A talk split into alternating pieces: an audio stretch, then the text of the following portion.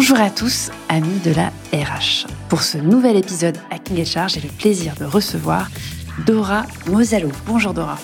Bonjour, vous allez bien Béatrice? Très bien. En ce matin, il est 8h40 et je démarre très bien ma journée à tes côtés.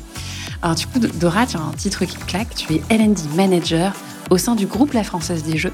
Parce que tu me le rappelais en préparant cet épisode, La Française des Jeux, c'est aussi beaucoup de filiales. Exactement, la, Française des Jeux, c'est une SA, évidemment, euh, qui doit faire aujourd'hui euh, peut-être 1800 euh, personnes, 1750, on va dire. Les chiffres sont fluctuants, on a eu beaucoup de recrutements ces, ces derniers temps. Et à côté de ça, en effet, on est un groupe qui aujourd'hui doit flirter les 2500 personnes avec euh, des acquisitions récentes, mais des filiales aussi euh, qui sont parfois un peu étonnantes, puisqu'on a notamment des, des, studios télé au cœur de la Française des Jeux, donc euh, FDJ, FDJ Studio, qui, qui bon, enregistre toutes les émissions de la Française des Jeux, hein, quand on tire l'euro million, quand on fait les tirages du loto, du bingo live, mais qui aussi sont des studios extrêmement bien équipés et qui donc sont loués à des sociétés de prod extérieures pour y organiser des émissions. Excellent. Donc une galaxie éclectique de ah, filiales. Éclectique. Et moi j'ai une filiale très éclectique aussi euh, de cette galaxie. Donc euh, c'est comme euh, c'est une force de, pouvoir changer de métier complètement dans un groupe. Alors, on va y revenir parce que Dora, quand on étudie un petit peu ton parcours, on s'aperçoit que tu as quand même sillonné le groupe. Tu as fait à peu près une trentaine d'années. Mais en plus, ce qui est intéressant, c'est que tu as eu des vies un peu multiples. Tu as été médiéviste également, si je me trompe pas. tu as été géo du Club Med. Enfin, il faut que tu me racontes tout ça. Mais d'abord, commençons par l'enfance. Qu'est-ce que tu voulais faire quand tu étais petite? Alors, euh, j'y réfléchis parce que j'ai écouté les, les, deux, trois derniers podcasts quand même pour me mettre un peu en situation. Euh, j'ai eu, euh, je dirais, trois envies. alors, être libraire, parce que la lecture, c'est mon oxygène absolu. Je lis tout le temps. alors maintenant, un peu moins dans les transports, puisqu'il y a les podcasts et que je suis devenue très fan des podcasts aussi. Et comme je prends le bus et que lire dans le bus, c'est absolument impossible pour moi. Mais sinon, j'ai toujours un, ou deux livres en train et euh, vraiment, c'est mon oxygène. Et pour moi, être libraire, enfin, j'imaginais euh, être payé pour lire, c'était tellement, tellement merveilleux. sur papier, c'est très romantique. Ah oui, sur papier, voilà. Donc ça, euh, petite, je crois, je voulais ça. Ensuite, c'est beaucoup plus original. je voulais être née, donc travailler dans la parfumerie. Euh, parce que j'adore les parfums, les odeurs, je trouvais ça assez magique. Euh, alors le problème, c'est que, enfin le problème, je suis bruxelloise, hein, enfin en tout cas j'ai euh, grandi à Bruxelles, et il n'y avait pas d'école à l'époque, il aurait fallu aller à Grasse, dans le, dans le sud de la France, un peu compliqué pour des raisons familiales. Et puis après, je dirais c'est peut-être un peu plus classique. J'ai toujours été passionnée par euh, l'Égypte antique, donc euh, je me voyais bien en effet égyptologue, archéologue. J'ai entendu une de, une de vos ah euh, invités qui disait la même chose.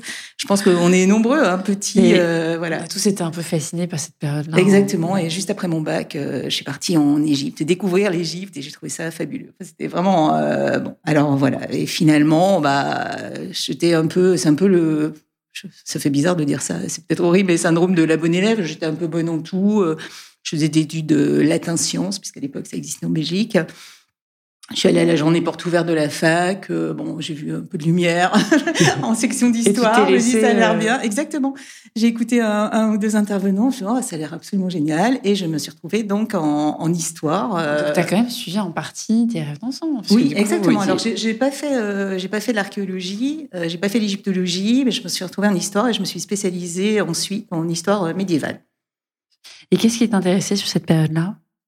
L'esprit chevaleresque Oui, c'est euh, le Moyen Âge, c'est un peu le, grand oublié de l'histoire. Euh, c'est un peu dommage. il y a un podcast d'ailleurs très intéressant qui est fait par des, des férus du Moyen Âge, euh, des chercheurs, etc., qui est vraiment chouette.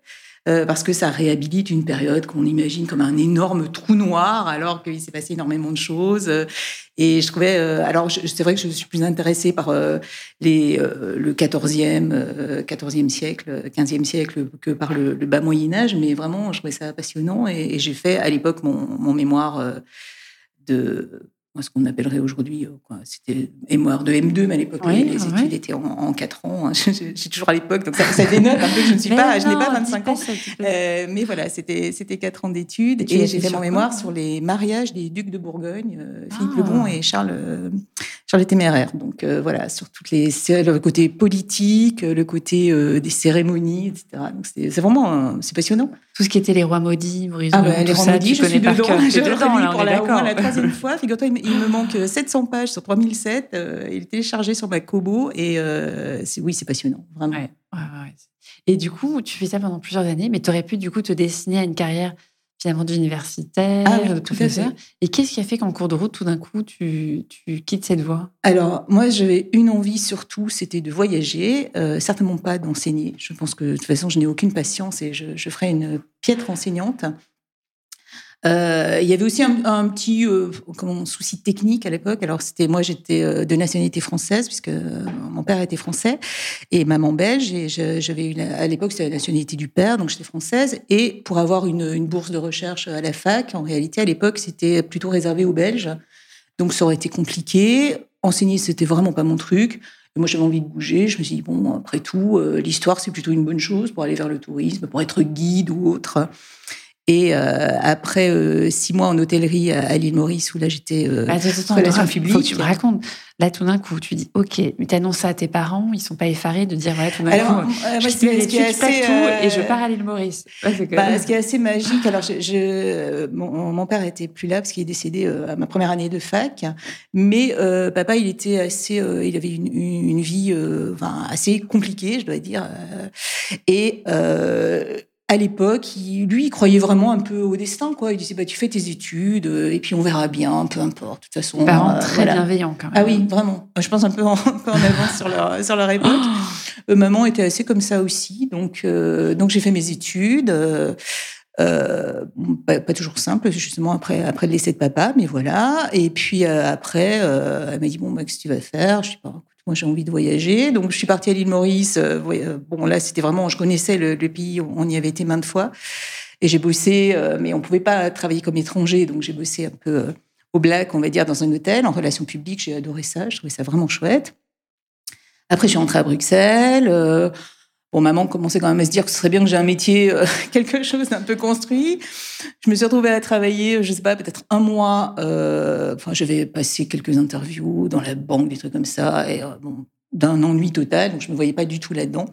Et puis, euh, je sais pas pourquoi, j'ai pensé au Club Med. Je me dis, tiens, ça, serait sympa. Je pourrais sans doute, avec mon, mon, bagage d'historienne, faire quelque chose. Donc, je me suis un peu renseignée. J'ai vu qu'il y avait en effet des, des postes d'accompagnateur excursion. Donc, on n'était pas guide, évidemment, professionnel. On avait des guides sur place mais il fallait euh, quand même préparer sur le pays. Euh, quand on était dans les bus, etc., on, c'est nous qui animions, on faisait des petites conférences, des choses comme ça. Il faut se remettre un peu à l'époque. En fait, c'était le Club de, de Trigano. Ah, là, on, parle de 88 hein, quand même. Hein, donc, du coup, un Club Là, ah aujourd'hui, ils sont. C'était les, les, les Crazy Science au train. Ça, le Géo, il faisait tout. Hein. On n'était pas aux 35 heures, on bossait H24. C'était des familles, c'était ah vraiment, c'était vraiment différent. Et du coup, tu rejoins le Club Med. Donc, je rejoins le Club Med. Il y avait un bureau du. Je pense qu'il existe toujours toujours à Anvers un bureau euh, du Club Med pour la Belgique. Donc, je suis allée passer les tests et tout là-bas. Et bon, ça m'allait beaucoup mieux que les tests pour travailler dans une banque. Je sais même pas comment maman avait pu imaginer ça. Enfin, c'était vraiment pas mon truc.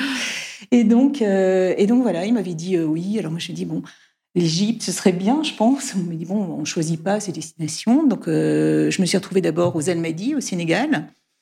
Bon, en histoire, c'était euh, intéressant aussi, hein, parce qu'on faisait euh, pas mal d'excursions sur l'île de Gorée, etc. Donc, il y avait tout, euh, toute l'histoire de l'esclavage. Donc, c'était vraiment passionnant. Donc, bah là, on était plongé très vite dans le grand bain. On faisait un tour avec le responsable d'excursion. Et puis après, bah voilà, il fallait, on se préparait des fiches, des choses pour pas dire trop de bêtises.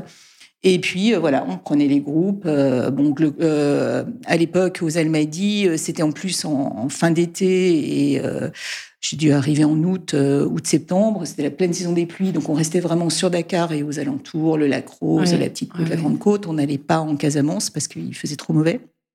Donc c'était des, des excursions journées bien fatigantes.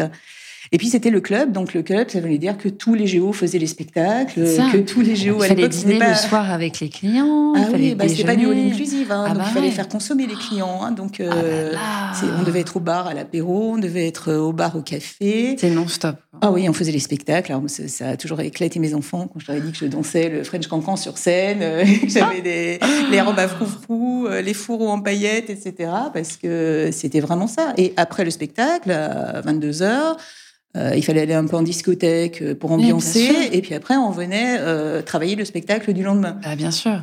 Et nous, en excursion, on se levait très tôt, ce qui n'était pas le cas de tous les géos. Donc c'était bah, vraiment épuisant. Mais on m'a souvent dit, tu commences au Club Med en tant que géo, soit tu fais ta vie et tu fais ça pendant toute ta vie 40 ans, soit à un moment tu t'arrêtes parce que c'est épuisant. Toi, donc C'est épuisant. Après, c'est vrai que c'est un peu, c'est un peu un piège, je pense, le Club Med. Alors moi, je, je, je j'ai toujours été un peu étonnée, mais c'est vrai qu'on voit des, ce que j'appelais à l'époque, moi j'avais 22 ans, des, des vieux géos euh, qui, hein. euh, qui étaient là depuis toujours. Et, et, la vraie vie, alors Danny Boone a fait un film dernièrement, je ne suis pas allée voir, mais c'est pas trop mon style de cinéma, mais sur un géo qui, qui arrive dans la vraie vie. Je crois que le film s'appelle La vraie vie c'est vrai que c'est quand même euh, compliqué parce que le club, euh, bah, vous êtes complètement, voilà, tu, tu, tu fais pas une feuille d'arrêt maladie, tu fais pas ton ménage. Euh, alors tu es logé en dortoir ou à plusieurs par chambre, mais tu tu prépares pas à manger, tu fais pas de courses. Enfin c'est pas la vraie vie. Donc quelques années c'est chouette, c'est une super carte de visite et vraiment c'est une expérience incroyable. On rencontre des gens de dingue parce que c'est vrai que le club à l'époque était beaucoup plus accessible que maintenant. Donc maintenant c'est très très cher. Donc on ne rend compte que des gens qui ont de l'argent. À l'époque, pas du tout. Donc, c'était vraiment très intéressant. Et euh, voilà, c'est vraiment, c'était une expérience euh, chouette. Maintenant, quand je dis à des gens de 22 ans, euh, on, bossait, on bossait 7 jours sur 7, 24 sur 24, ils me prennent pour une dingue. mais voilà, moi, je, je regrette pas. Mais... Et à un moment, du coup, tu décides de raccrocher les crampons. Tu te dis, OK, là, c'est bon, j'ai fait le tour, je commence à... Non, en réalité, j'ai fait quelques mois au Sénégal et après, j'ai eu le Graal, puisqu'on m'a appelé en Égypte. Ah. Et donc, j'ai fait, euh, j'ai été accompagnatrice euh, en Égypte. Et là, c'était passionnant, puisqu'on était basé au Caire, au Palais Manial, donc en plein centre du Caire, dans un lieu qui était incroyable, avec des jardins superbes. Il y avait un musée à côté, des jardins incroyables, une piscine, enfin, le truc totalement incroyable au Caire. Bon, après, les logements géo, ils n'étaient pas incroyables du tout. C'était dans des dortoirs, c'était vraiment euh, épouvantable. Mais c'est pas grave, on dormait très très peu, c'était l'avantage. On n'avait pas tout un lit, euh, puisqu'ils estimaient qu'on était tout le temps en, circuit, donc il n'y avait pas besoin, si on était 10, bah, 8 ou 7 lits suffisaient. Mais on laissait nos affaires, donc je t'imagine euh, sept filles euh, jeunes euh, dans un dortoir avec des valises qui qui, débordent, ah, qui débordaient de partout. Enfin, c'était vraiment fun. Et, et donc là, l'idée c'était des circuits puisqu'on prenait les gens à l'aéroport du Caire et puis suivant ce qu'ils avaient choisi comme circuit, le minimum devait être de neuf jours. Et on faisait des circuits plus longs encore sur les gens qui, à l'époque, étaient plus pointus, qui faisaient la moyenne Égypte, des choses plus, euh, plus compliquées, on va dire, enfin, où il faut déjà bien connaître l'Égypte, il faut plus d'imagination. Donc, on prenait des avions, on prenait les bateaux, on prenait beaucoup de bus. Et là ah, aussi, il avait fallu préparer euh. Euh, des tas de choses. Alors, sur l'Égypte ancienne, mais aussi, je me souviens que j'avais préparé des choses sur le cinéma égyptien à l'époque, sur la littérature égyptienne. Enfin, voilà, c'est pour pouvoir remplir si, si, on devait se retrouver euh, aller à Boussimbel en car parce qu'il y avait des tempêtes de sable et pas d'avion, bah, c'était 5 heures de car. Il faut meubler là, il faut avoir des choses à dire. Ah oui, bon, bon on les laissait dormir un moment quand même parce qu'on ne peut pas parler 5 heures. Même moi qui suis très bavarde, je ne peux pas. Euh, mais voilà, donc c'était vraiment, vraiment très chouette. Et puis on avait eu un, on avait eu un, tour avant, euh, puisque moi j'étais arrivée un peu en décalé après, après l'équipe, puisque je venais des Almadies. J'avais fait un tour avec le, le responsable. Et il m'avait dit, c'est très drôle parce qu'il m'a dit Bon, alors, de toute façon, les clients, ils posent toujours plein de questions, hein, puisque comme tu es là, tu es censé tout savoir. Il me dit Moi, j'ai un truc, vraiment, quand je ne sais pas, parce qu'ils peuvent te dire Mais c'est quoi cet oiseau etc. Évidemment, tu n'en sais rien. Quoi. Déjà, es pas, tu vis pas là. Ils sont persuadés que tu sais tout. Et il disait Moi, euh, je dis C'est un Micharef. Je dis Ah bon, mais pourquoi? Parce qu'il dit bah, Parce que Micharef, en, en, égyptien, ça veut dire je ne sais pas. Mais les gens ne le savent pas. chaque fois que tu vois un truc, une question. Le il ne faut pas dire au même, évidemment, que l'oiseau s'appelle Micharef et que le lieu s'appelle Micharef, mais ça, marche, bien. C'est bon à retenir. Donc voilà, le Micharef, ça, ça été quand même euh, mon joker. Magique, magique. Et qu'est-ce que tu as retenu de cette expérience finalement Il y a des enseignements qui t'ont marqué où tu te dis, tiens, euh, j'ai pris le sens, j'ai appris le sens de la satisfaction client, j'ai appris peut-être des choses beaucoup plus prosaïques. Hein, bah, euh, oui, alors prosaïque, c'est vrai que je me suis rendu compte, et je m'en suis rendu compte après, parce que j'ai quand même continué dans, dans, le tourisme pendant des années, que les gens qui sont en voyage, dès qu'il y a quelqu'un qui les accompagne, sont des enfants de deux ans et demi. Oui, ils se relâchent. Ah oui, et même des grands directeurs, même euh, des gens qui voyagent, euh, dès qu'il y a quelqu'un qui est là, ils savent plus rien. Donc ils sont là, ah, Dora, c'est où ça? Et là, mais on va où? Ils se euh, reposent sur vous. Voilà, la question principale étant, où sont les toilettes? Voilà, ça c'est dans tout, événement. il faut me repérer d'abord. après, c'était une... En effet, moi, j'y ai quand même puisé mon ADN qui est la satisfaction client et être centré client, bien entendu. Et ça, c'est vraiment assez incroyable. Et puis des échanges, parce qu'on partait, je te dis, neuf jours. Alors, on avait des guides locaux, mais sur chaque site. Donc, nous, on était avec un groupe entre 15 et, je ne sais pas, on pouvait aller parfois jusqu'à 60 personnes. Donc, euh, seul avec eux pendant neuf jours, donc à devoir changer de table parce que sinon il y a des jalousies. Euh, si ah on mange toujours avec les mêmes personnes, c'est pas possible. Euh, enfin voilà, et donc euh, des gens de tous horizons. C'est assez incroyable parce que notamment euh, j'ai rencontré à l'époque Sophie Kahl, donc ah oui l'artiste, oui l'artiste qui était avec son, son père hein, en voyage. Avant son, père était le, directeur du Carré d'art à Nîmes à l'époque, un monsieur absolument charmant et qui, voyant que j'étais intéressée par l'art, etc., avait pris mon adresse à Bruxelles. Et j'ai reçu pendant des années tous les catalogues du Carré d'art de Nîmes parce que euh, ils, me les ont, ils me les faisaient envoyer. Donc euh, des gens comme ça. J'avais rencontré aussi les, acteurs qui doublaient, qui faisaient les voix françaises. Alors je sais plus si c'est les Feux de l'amour ou euh, l'autre. Il y, a un autre feuilleton de ce genre. Ils étaient super drôles, très très chouettes. Donc voilà, j'ai vraiment j'ai rencontré des gens, une jeune fille à l'époque, elle avait 14 ans, j'en avais 24 et avec que je que je vois toujours donc Cécile qui habite dans le sud de la France et qui, qui accompagnait sa maman en remarié en voyage de noces. Donc voilà, il y, a des choses incroyables. Mais c'est quand même des métiers où il faut être extrêmement euh, voilà, social, ah oui, oui c'est mieux. ouvert. Après, moi je dirais franchement, hein, quand tu as 24 ans, 23 ans, 24 ans, euh, bon, euh, il n'y a pas grand chose qui t'épuise, enfin normalement. Hein. Et Dora, du coup, vous continuez après, du coup, dans la voie du tourisme? Alors oui, alors c'est un peu plus compliqué que ça, parce qu'en Égypte, j'ai rencontré mon mari, euh, qui euh, lui euh, travaillait sur le temple de Karnak. Il est architecte de formation et il faisait son service civil sur le temple de Karnak, donc pour le CNRS. On a été présenté par un géo Club Maître de Luxor. Ça, c'est improbable. voilà. Et c'était en, décembre 88, donc ça commence à remonter un peu. On a un peu un couple de dinosaures. Euh, lui, il avait encore un an à faire, à faire là-bas, jusqu'à fin 89. Donc moi, j'ai, bon, je terminais ma saison euh, qui normalement devait se terminer, je pense, au mois d'avril ou mai.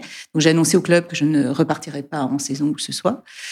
Et euh, on m'a dit, mais est-ce que tu peux rester plus longtemps en Égypte? Parce qu'en Égypte, à Luxor notamment, euh, l'été, il fait extrêmement chaud. Donc, euh, ils avaient un peu de mal à avoir des géoterrains.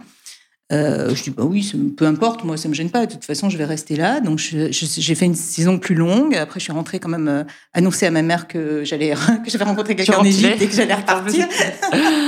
Ah, Parce qu'on parle quand même d'une époque, il y avait aucun moyen de, communiquer. Euh, le téléphone était horriblement cher, donc on appelait de temps en temps en, du, bureau de poste ou des choses comme ça. Euh, on s'écrivait beaucoup, mais enfin les lettres c'était un peu long, puis je me voyais pas tellement lui écrire euh, pour lui dire ça. Donc voilà, donc je suis rentrée euh, bah, à Paris au club, pas loin d'ici, hein, puisqu'à l'époque on était à la bourse. Ah, bourse, ok. juste en face de la bourse, à l'angle de la rue Vivienne. j'ai réglé les papiers. Je suis rentrée à Bruxelles, j'ai refait une valise et je suis partie. Donc voilà. Et puis euh, là, bah, c'était un peu aussi euh, personnellement le grand saut, puisque pour pouvoir rester en Égypte, euh, il fallait un visa, puisque là, je ne travaillais plus pour le club et j'étais plus que touriste, puisque je devais rester très longtemps. Donc tout de suite, on a dû faire les papiers à l'ambassade de France, se déclarer concubin, finalement. Oui, ça formalise tout de suite. Voilà, hein. avec mon mari, on se connaissait depuis, depuis quelques mois. Et on s'est installés ensemble tout de suite, puisque je me suis installée dans, dans son appartement du CNRS au bord du Nil, euh, en face du temple de, de Karnak. Ah, il y a pire. oui, il y a pire. Vraiment, tu prends ton petit-déj avec les, les felouks qui euh. passent à côté. Oui, et ça, c'était vraiment incroyable parce qu'on a plein d'archéologues, d'égyptologues passés à, la mission du CNRS. On a pu aller voir des, fouilles qui n'étaient pas du tout ouvertes au public. Enfin, pour, pour moi, c'était magique, vraiment. Incroyable. Et tu restes combien de temps, du coup, en Égypte? Alors là, c'était... Euh, bah, en tout, ça a dû faire pour moi une une grosse année, je dirais, 14 euh, mois peut-être. Et euh, mon mari, lui, il a fait, il a fait deux ans puisqu'il est arrivé avant moi. Et puis après, euh, bah, on est rentré, rentré sur Paris. moi, toujours avec mon diplôme d'histoire, mon, expérience Club Med. et mon mari, bon, quand on est rentré sur Paris, on s'est installé dans l'appartement que ses parents lui louaient pendant ses études, Place Clichy. Bon, j'avoue qu'après après l'Égypte et le c'est pas la, la place Clichy d'aujourd'hui. C'est pas Luxor. Non, c'était pas, pas Luxor, c'était vraiment euh, retour sur terre. Voilà. Donc on a eu envie de repartir. Euh, on a pensé à une époque au Canada, mais à l'époque il fallait être marié pour aller au Canada. Euh, enfin, lui était comme architecte, il aurait pu partir, mais moi, je n'avais pas une, une, compétence recherchée, on va dire. Donc si on était marié, ça passait. Et puis je trouvais que se marier pour partir, c'était quand même un peu bizarre. Bon, des gens s'étaient mis en concubinage pour pouvoir rester en Égypte. Là, ça faisait quand même vraiment beaucoup. Et, euh, finalement, une de ses, une de copines de, promo euh, qui avait vécu en Guadeloupe euh, quasiment toute son enfance, lui a dit bah tiens j'ai mon ancien un archi chez qui j'ai bossé là-bas, il cherche du monde, est-ce que ça t'intéresse comme vous voulez repartir? Et on est reparti, on est parti en Égypte. En Guadeloupe. Ah, en Guadeloupe. En Guadeloupe ah, et donc là, du coup, de nouveau, hop, valise et c'est parti. Voilà, bah là, on avait juste une malle parce qu'on n'avait rien en réalité encore. Donc, euh, moi, toutes mes affaires étaient à Bruxelles chez maman. Euh, tout est resté dans l'appartement de, de, Paris, mais en réalité, on n'avait rien. Quoi. Et puis, euh, l'appartement de Paris était aussi euh, partagé avec le, le frère de, de, mon mari, qui lui, à l'époque, était en VSN à, à Istanbul. Et on a tout mis dans une malle et on est parti. Mais voilà. qu'est-ce que tu vas faire en, en Guadeloupe? Ben ça, c'était le vrai problème parce que c'est vraiment pas du tout la même la même chose. Euh, bah, j'ai essayé de trouver du boulot euh, dans l'hôtellerie et dans le tourisme puisque je me disais bon, historienne médiéviste, je vois pas trop en Guadeloupe ce que je vais en faire, donc euh, un peu plus dur à transposer comme. ouais. et euh, et ça a été très très compliqué parce que euh, à l'époque, c'était c'était difficile de faire travailler euh, ce qu'on appelle une métro. Hein, dans le climat social était plus climat social était, était vraiment tendu. Hein, on parle d'un moment où il y a eu des, des, ouais. des grèves avant l'arrivée de la route ouais. du Rhum, etc. Des, des, moments très très durs en Guadeloupe. Donc, je vais essayer aussi les agences de voyage, etc. Il y avait vraiment rien qui allait. Enfin, c'était. Euh, j'ai eu des quelques expériences assez désagréables je, J'aurais pu avoir le job, mais enfin, vraiment, j'aurais dû faire des choses que je n'étais vraiment pas prête à faire pour, donc euh, horrible. Euh, donc j'étais très déprimée et on avait, on, a, on habitait pourtant au bord de l'eau, de l'eau bleue, etc. C'était magique. La vie était très chère en Guadeloupe, donc euh, c'était bien aussi que je travaille. Il fallait Quelque vraiment que je travaille. Donc euh, le, ouais. le, salaire de, de, mon mari ne suffisait pas. Et on avait un, un, un, voisin de palier qui dit un jour mon mari, oh, votre femme, elle a parlé bien et tout. Euh, il dit bah non, elle est complètement déprimée, elle trouve pas de boulot. Euh, ah mais qu'est-ce qu'elle veut faire? Ah oui, donc il lui explique tout. Il dit mais bon nous et lui il était inspecteur principal aux impôts et euh, il me dit euh, il dit à Alain on cherche des gens parce que nous on est arrivé en Guadeloupe après le cyclone Hugo donc il avait ravagé l'île. Euh, le cyclone devait être en octobre 89 et nous on a dû arriver en janvier 90 quelque chose comme ça. Et euh, il dit on cherche quelqu'un là. J'ai un collègue, euh, inspecteur principal, euh, qui a une équipe. Il vient de monter une équipe et il cherche quelqu'un pour pour manager cette équipe sur les les indemnisations immobilières après le cyclone Hugo. Donc il faut traiter tous les dossiers. Hein. Là encore, on parle d'un temps où rien n'était informatisé, hein, donc tout était traité à la main. Et il ne trouve pas. Donc, si ça intéresse votre femme, etc., bon, moi, j'avais pas le choix, hein, sincèrement. Euh, il fallait que je bosse. parce que. Tu en train de me dire que là, après les géos, tu passes aux impôts. Exactement. On est d'accord. Euh, L'horreur. je passe non, au non. Attends, oh, oh, des, géo, on a besoin aussi de, de voilà, d'État, mais et... incroyable comme transition. Ah oui, incroyable. Et puis incroyable parce que euh, à l'époque, je, je, devais avoir quoi, 24 ans, oui, toujours. Je, je restais encore jeune. Euh, première expérience de management.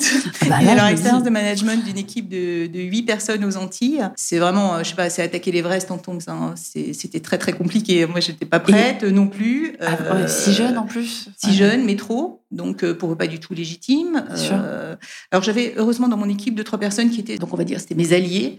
Euh, parce que j'ai quand même des gens euh, qui, aux impôts, alors qui n'étaient pas dans mon équipe, mais des gens qui ne m'ont jamais dit bonjour en six mois de contrat parce qu'ils estimaient que je prenais euh, une place qui n'était pas pour moi. Dur. Ouais, donc, donc ouais. vraiment pas facile. Pas facile. Alors c'est là aussi euh, force des amitiés parce qu'on a rencontré des gens absolument euh, fantastiques euh, en Guadeloupe. qui sont restés des, des amis et notamment une amie très très proche donc ça, ça, ça remonte quand même à, à un bon paquet d'années et vraiment des liens, euh, des liens très forts euh, qui se sont créés. Donc ça, c'est quand même toujours le. Mais du coup, ça crée, ça crée capacité de rebond parce que tu vas t'arrêter dans un, ah oui. un, une région que tu ne connais pas. Euh, tu enquilles plusieurs mois de recherche sans forcément en trouver. On te propose un job, tu dis OK, je prends et j'y vais, je me trouve ses manches, quoi.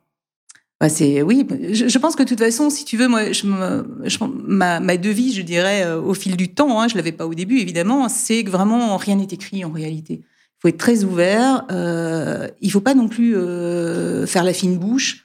je veux dire, ce travail aux impôts, j'aurais pu dire, oh non, qu'est-ce que je vais faire là Moi, j'ai un diplôme de ceci, de cela, ça ne m'intéresse pas. non, d'abord, je n'étais pas en position de, je me voyais pas, j'aurais même pas pu. Une femme du concret, rien, mais voilà, de toute façon. Et puis moi, je, me, je, alors dans mon appartement au bord de la mer, je devenais folle, quoi. C'est vraiment, je devenais folle il fallait que je bosse. C'est pour moi, c'est impossible de, de, rester à ne rien faire. C'est impossible. Je suis euh, hyperactive absolue et donc c'est absolument impossible. C'est génial. Et en plus, les, bah, les, livres coûtaient très, très, très cher. Tout coûtait très cher. Donc, je ne pouvais même pas acheter un bouquin. J'allais à la bibliothèque. Euh, j'avais obtenu euh, quand même de la bibliothécaire. Il n'y en avait pas à Sainte-Anne où on habitait. Donc, il fallait aller à Pointe-à-Pitre. Au début, on n'avait pas de voiture. Donc, j'avais deux bus pour y aller. Et non, normalement, on devait prendre trois livres. J'ai dit, ah non, c'est pas possible parce que sinon, je vais revenir après-demain. Donc, euh, s'il vous plaît. Donc, euh, j'avais droit à plus de livres. Euh, donc, c'était, voilà, c'était, c'était la Guadeloupe. La plupart des gens s'éclataient. Dès qu'on a fait, on avait trois francs six sous, on partait dans une autre, une autre île, parce qu'il bon, n'y a que des îles autour, mais pour faire quelque chose. Quoi. Donc on a, on a fait toutes les îles, on est allé au Venezuela aussi, quand même, à Caracas. Du moi, ce qui me surprend, Dora, c'est que finalement, tu n'es pas resté, parce que du coup, tu dis, tu as l'Égypte, tu as la Guadeloupe, tu as des cadres quand même enchantresques. Et là, ce qu'on ne dit pas, c'est que derrière, tu quand même revenu en France. oui, oui, je suis revenue en France euh, parce que euh, ce qu'on dit pas, c'est enfin, c'est presque honteux de le dire. Hein, euh, je, me, je, me, suis fait enguirlander pour ça, mais moi, quand les copains arrivaient le week-end et qu'on allait à la plage, je me mettais à pleurer. Je disais ah non, mais plus la plage, quoi. Je n'en pouvais plus. C'est vrai? Ah oui, oui. Moi, ça, c'était impossible. Le, plus beau paysage, si tu veux, si, si t'es pas épanoui dans ce que tu fais, etc. Mon mari, lui, il était super épanoui. Il, il était dans une agence d'archi qui bossait comme des malades. Parfois, il faisait les 3-8. Ils avaient une mezzanine avec un matelas Parfois, il passait euh, la nuit à tour de rôle là, il bossait toute la nuit parce qu'il faisait des concours, il gagnait énormément de choses. C'était une, agence très créative. Euh, il bossait sur la marina à Pointe-à-Pitre, donc ce qui était plutôt euh, plus sympa que l'aéroport au Rézet. Mais euh, de toute façon, il voyait pas le paysage, il bossait tout le temps. Donc lui, il s'éclatait. donc, en effet, avec tous ses potes archi et tout, le week-end, bah, louer un bateau avec l'équipage pour aller faire un tour en bateau, bah, c'était bien. Ils, étaient tellement épuisés de tout leur boulot. au final. Donc, mais moi, j'étais vraiment pas, pas, bien du tout. Et c'est lui qui, qui a eu l'intelligence, je pense, parce que c'est compliqué. On était parti pour lui aussi, donc et lui il s'éclatait. Donc si tu veux, euh, moi je faisais un boulot euh, vraiment merdique. Après, après les impôts, ils m'ont dit bah, j'avais fait six mois. Normalement, je pouvais pas refaire. C'était vacataire.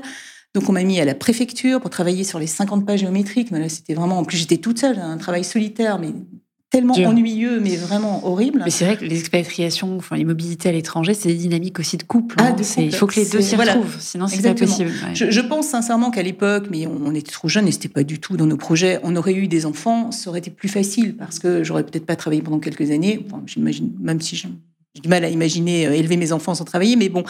Ça aurait été plus simple. Les enfants petits là-bas, ils s'éclatent, euh, ils apprennent à marcher dans le sable. Enfin, voilà, c'est vraiment chouette ça aurait été sans doute plus simple. Mais là, euh, célibataire, euh, quand même plutôt urbain, parce que bon, euh, moi, j'ai quand même été toujours urbaine, hyper active, qui se retrouve en Guadeloupe. Oui, au bout d'un moment, t'es étouffée, quoi. À les îles, sincèrement, quand on n'est pas né dans une île, vivre dans une île, c'est très compliqué. Hein. C'est petit, c'est ça t'enferme. Il faut prendre un avion, il faut prendre un bateau, sinon on ne sort pas. Ça coûte. Euh, et encore une fois, tu vas souvent dans une autre île, donc euh, ça change un peu de ton quotidien, mais ça reste des plages et des cocotiers. Donc ça paraît horrible de dire ça parce qu'il y a des gens qui rêvent de voir des plages et des cocotiers. Mais voilà. Et du coup, tu arrives à. Et donc, mon mari m'a dit. À négocier dans le couple. ah, bah, c'est lui, c'est lui. Je crois qu'il a vu vraiment que j'étais très, très mal, plus que moi. Et il m'a dit, non, mais ça peut pas durer comme ça. Euh, et lui, il m'a dit, bah, il faut que tu fasses une reprise d'études. De toute façon, euh, en France, euh, ton diplôme d'histoire médiéviste de la fac, alors de l'ULB, ça vaut rien. La fac en France, ça vaut rien. Ce qui marche maintenant, donc là, on parle encore des débuts des années 90, c'est une école de commerce. J'ai dit, bon, on fait quoi dans une école de commerce? On m'a dit, écoute, je sais pas. Mais en tout cas, c'est ce qui est recherché. Donc, il faut que tu regardes ça. Donc, ayant travaillé quand même dans le tourisme et l'hôtellerie, j'ai regardé des écoles de commerce qui proposaient euh, des cycles de, reprise donc comme ça après euh, après les, des études déjà, puisque j'étais quand même en, niveau euh, déjà niveau ce qui est un M2 aujourd'hui. Et il y en avait deux. Il y avait l'ESSEC à Cergy-Pontoise qui m'avait intéressé, et puis il y avait l'école de commerce de, de Nantes qui maintenant s'appelle Audiencia. Donc j'ai passé. On est rentré pour se marier en Belgique en 91 et derrière euh, ce mariage j'ai passé donc les, deux euh, les deux examens donc de l'ESSEC et de en, voyage de noces et de et de Nantes. Euh, j'avais réussi les deux mais l'ESSEC c'était très long c'était 18 mois. Ils avaient un partenariat très intéressant avec Cornell University donc il fallait aller aux États-Unis pendant six mois. On venait de se marier, je me dis, oh, c'est quand même là c'est compliqué parce qu'Alain va pas suivre, il va rester en France. c'était quand même c'était long, puis c'était une reprise d'études quoi, 18 mois pour moi ça me paraissait fou. à l'époque j'avais 26 ans, je me disais c'est très long. Nantes, euh, c'était beaucoup plus court. C'était six mois de six mois de cours et puis six mois de stage. Donc les cours c'était intensif, mais c'était que six mois. Donc je me dis c'est bien, hein, c'est très bien. Je vais faire ça. Donc on s'est. Déjà, je m'arrête juste un instant. Chapeau pour la reprise d'études. Ah oui. On n'en parle pas assez, mais je trouve que tu vois le fait d'un moment se dire ok, je bah, il faut donner, oui. apprendre, c'est déjà une étape très difficile. C'est faire une pause. On est parfois en décalage avec son entourage, déjà en la vie active. C'est une phase où on ne gagne pas d'argent tout de suite ça implique un, engagement euh, personnel qui est très fort. C'est vrai, j'ai fait pire parce que j'ai fait une deuxième reprise d'études ah bah nettement plus tard et beaucoup plus difficile, mais c'est vrai. Mais je, je, sais pas, j'aime bien les défis quand même, je crois, au fond de moi.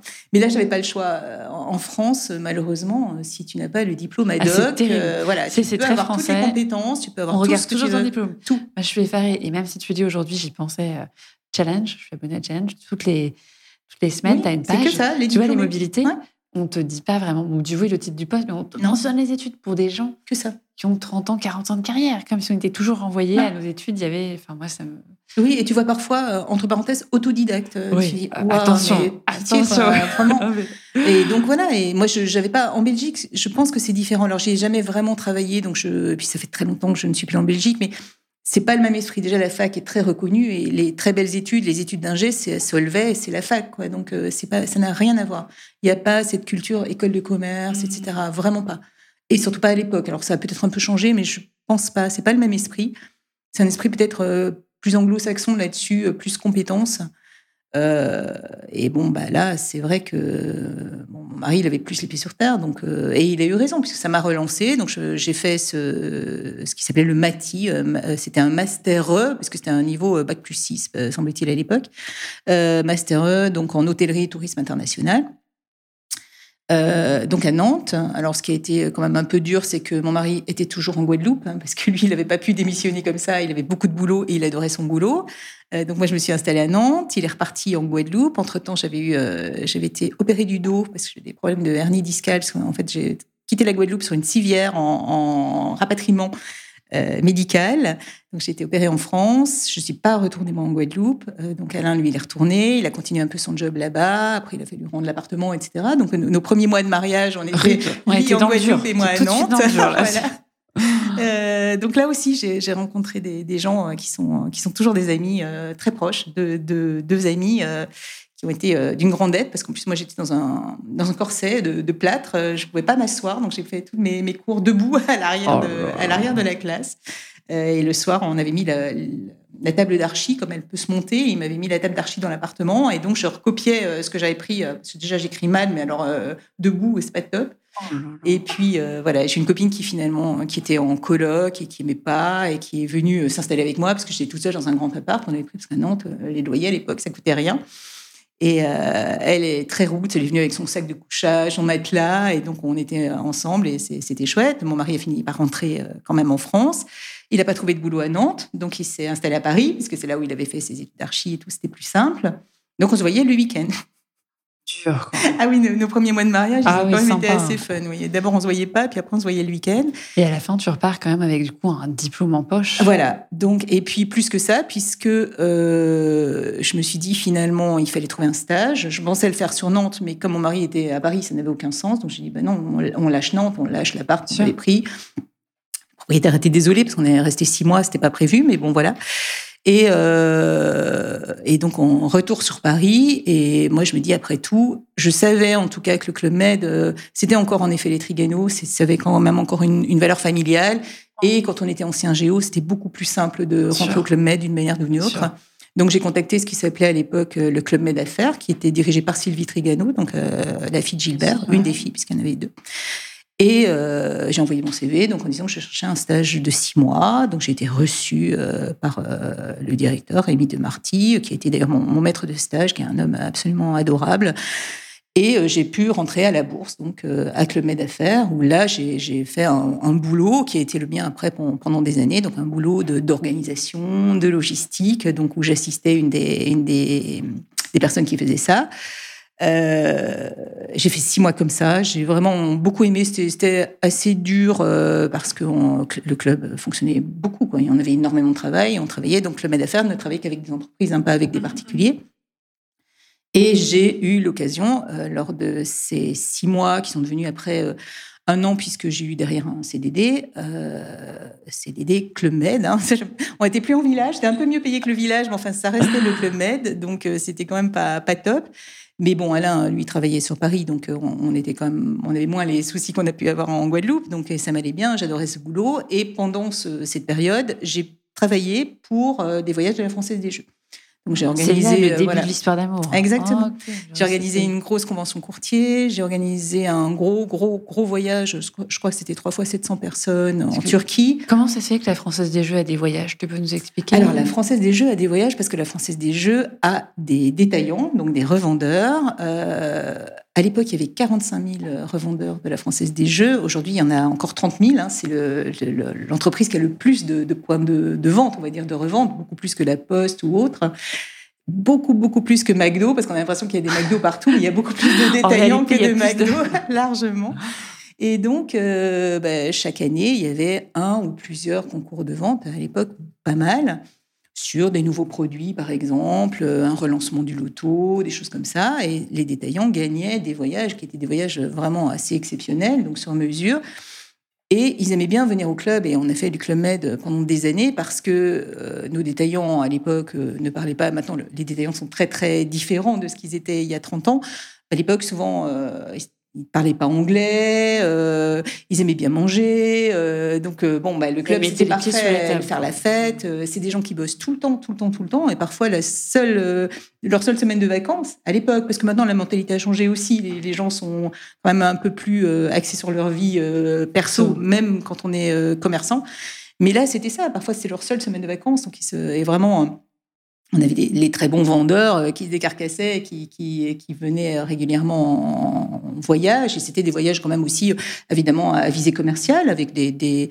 mais c'était avant tout leurs vacances. Et donc, ils venaient avec, euh, avec leurs conjoints. Euh, jamais d'enfants, hein, bien entendu, puisque nous, euh, à la Française des Jeux, c'est une règle, hein, interdiction euh, des Jeux aux mineurs, et donc jamais de mineurs sur aucun événement organisé par la Française des Jeux, bien entendu. à l'époque, moi, je n'avais pas toutes ces connaissances. Hein, J'étais de l'autre côté de, on va dire, de l'histoire. Et c'était très intéressant à, organiser parce que, en effet, ils prenaient le club, mais le club, c'était une structure. Pour eux, c'était une structure vide euh, qui était euh, euh, réorganisée, rhabillée, où on faisait des, soirées qui n'existaient pas. Enfin, voilà, il y avait énormément de choses, des, excursions, des excursions, privatiser des excursions. Ils privatisaient le club, donc il y avait que la Française des Jeux dedans. Et donc avec une vraie identité, ah, vraiment des, choses, des choses incroyables. Donc c'est vrai que c'était un client très exigeant, mais mais un bon client, voilà. Et tu as été happé par eux? Qu'est-ce qui s'est passé? J'ai été happé par eux c'est-à-dire qu'ils avaient une filiale, une filiale, donc la Française de Motivation à l'époque, et la personne qui s'occupait de, ces voyages à l'étranger, euh, Christophe Mervant, euh, donc qui a été mon, contact, euh, m'a dit à la fin du, troisième voyage, il y en avait un, non le dernier, le troisième, il était en décembre décembre 92, donc je l'avais monté, mais je partais moi à la fin fin novembre. Et donc, il m'a invité à déjeuner pour me remercier. Et puis, il m'a dit, euh, mais c'est quoi tes projets avec le club et tout? Je dis, bah, tu sais, des projets, j'en ai pas, je suis en CDD. Donc, euh, je finis normalement en novembre. Ah, il me dit, parce que nous, on monte un nouveau projet qui n'était pas un projet voyage, qui était un projet pur logistique, puisque euh, sur le site de Vitrolles, puisque la Française des Jeux a un site à Vitrolles, à côté de Marseille, hein, qui, est, qui, est, le site où il y a toute, toute l'électronique, tout le les ordinateurs de prise de jeu. Donc c'est un peu Fort Knox là-bas parce que c'est un site extrêmement protégé. Oui, ouais.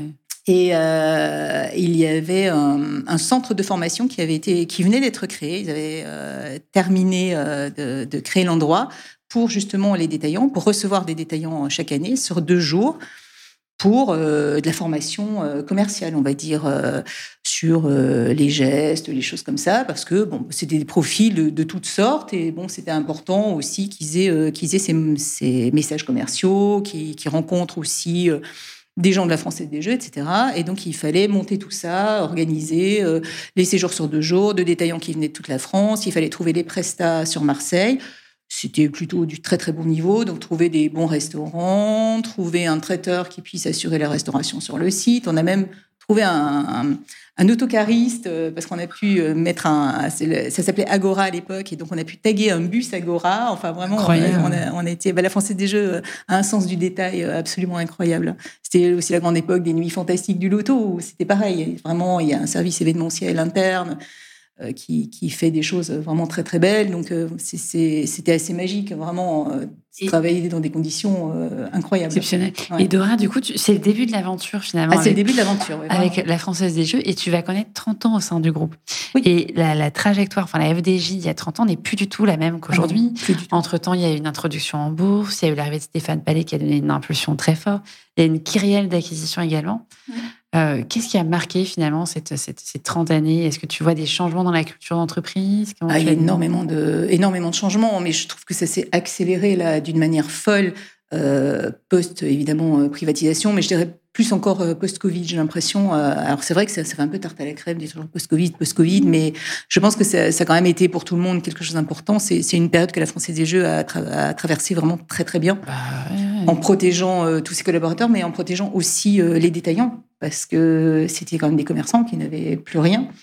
Euh, où finalement les, commerciaux euh, de, de, FDP, donc notre filiale commerciale, se sont euh, un peu transformés en, on va pas dire en psychologue, c'est pas leur métier, mais ils appelaient leurs détaillants, etc. Et non pas euh, pour leur demander combien de tickets il fallait leur vendre, mais vraiment pour savoir comment ils allaient. Il y vraiment un, soutien extrêmement important. Hein. C'est un des, des piliers de, de, la RSE de la Française des Jeux. C'est en effet la, l'ancrage territorial, c'est quelque chose de très important. Parce que ça, on peut s'arrêter quelques instants dessus. En fait, vous soutenez et vous faites vivre aussi tout un réseau de détaillants qui sont implantés dans des tout petits villages. Exactement. Où parfois, il y a juste euh, une poste et puis il y a, ben, du coup, ah ben, il y a même plus de postes, autant te dire que dans certains villages, le, détaillant, alors qui n'est pas, encore une fois, qui n'est pas du tout un collaborateur français des jeux, il n'y a, a, pas de lien. Il vend les produits français des jeux comme il peut vendre les produits euh, du PMU, comme il va vendre des cigarettes, comme il va vendre. Et dans certains villages, moi j'ai fait des tournées là en Bretagne, autour de, de Rennes.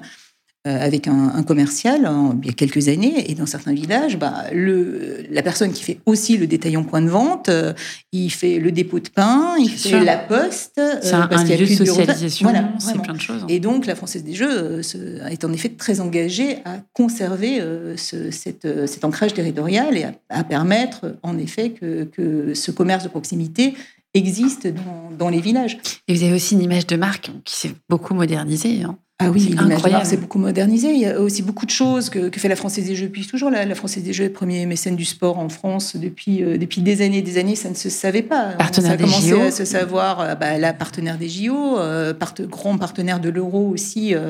la Française des Jeux a contribué à à la construction, le, le, renouvellement de, de, pas mal de stades au moment, euh, au moment de l'Euro de foot. Et même euh, parfois, vous êtes là où on ne vous attend pas. C'est-à-dire que moi, je me souviens, je suis passée par un accélérateur qui s'appelle Willa.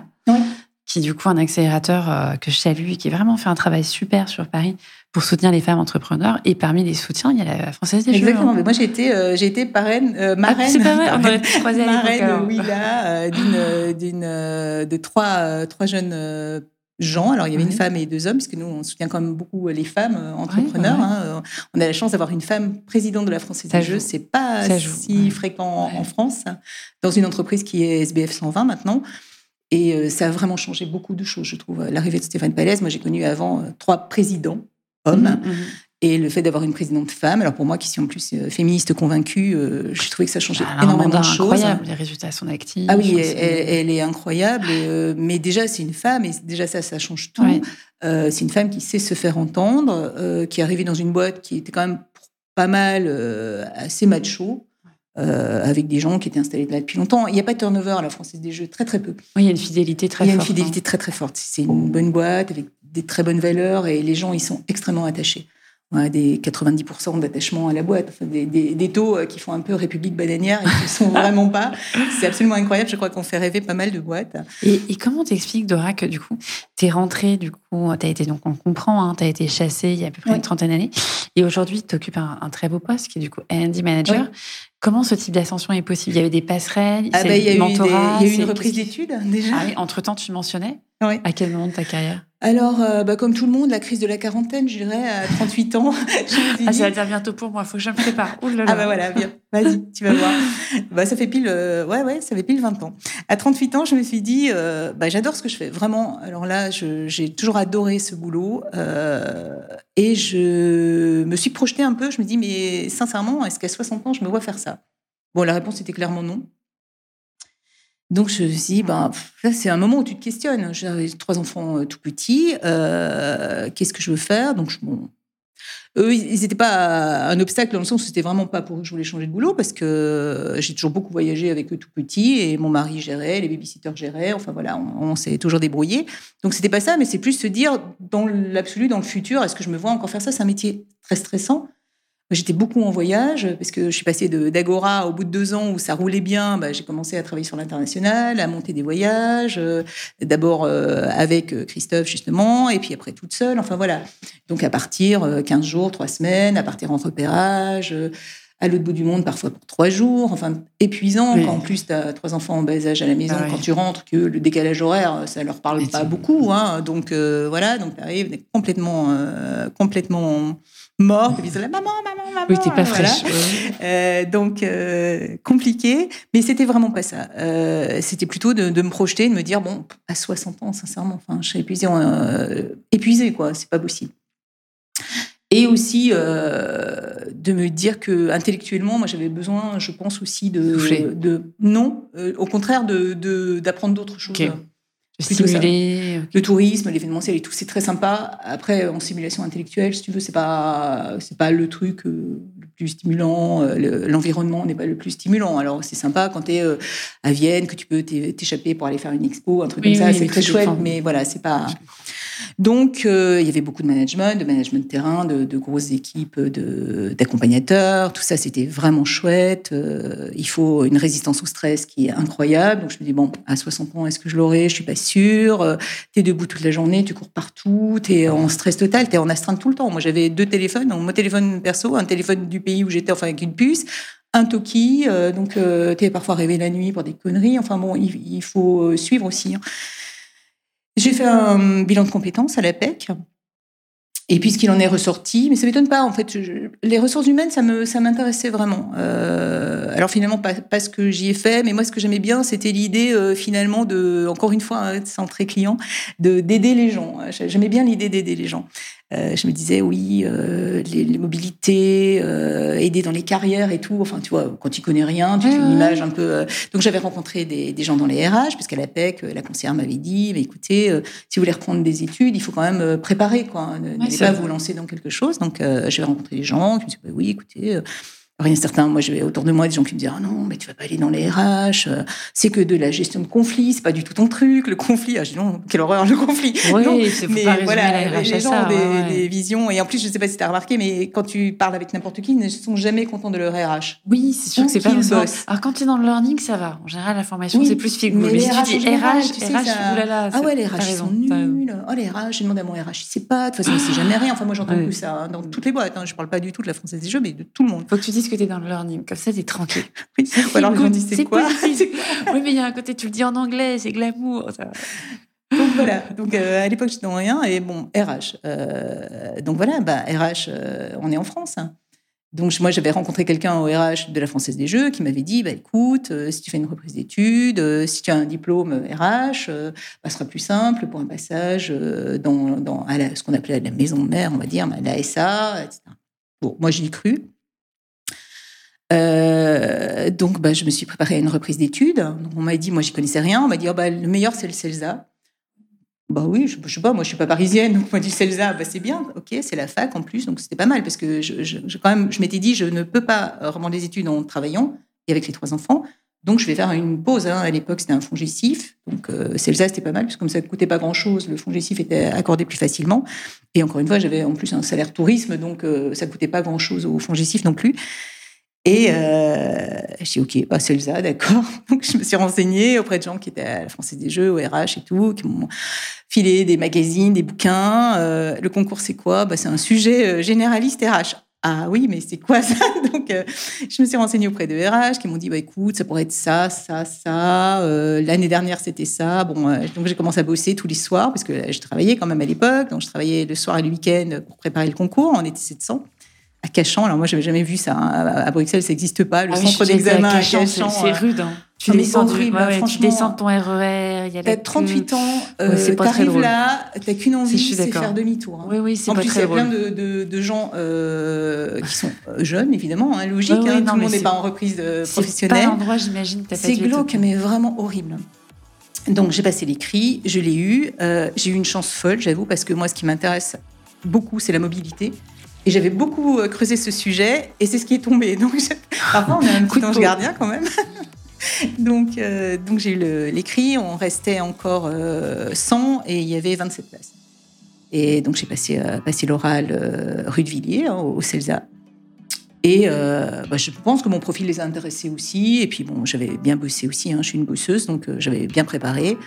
Euh, autant te dire que les week-ends, euh, mon mari, il emmenait les enfants Ouais, chez ses parents euh, en Normandie parce que moi je travaillais, qu'on était à 5 dans 63 mètres carrés, hein, c'est Paris, que c'était impossible de travailler, euh, voilà, en plus dans un immeuble des années 30 où tu laisses tomber une, Ah, une sonorisation, épingle, euh, tout le catastrophique. monde l'entend, voilà, donc il fallait vraiment que je sois toute seule. Donc c'était quand même un projet familial, je dirais, hein, parce qu'il était très impliqué c'est vraiment, aussi. c'est des projets familiales, ah oui, reprises vraiment. d'études. ouais. une reprise d'études, c'est que ça. Si tu n'as pas le conjoint comprend et qui assume plein de choses que normalement toi tu assumes, c'est impossible.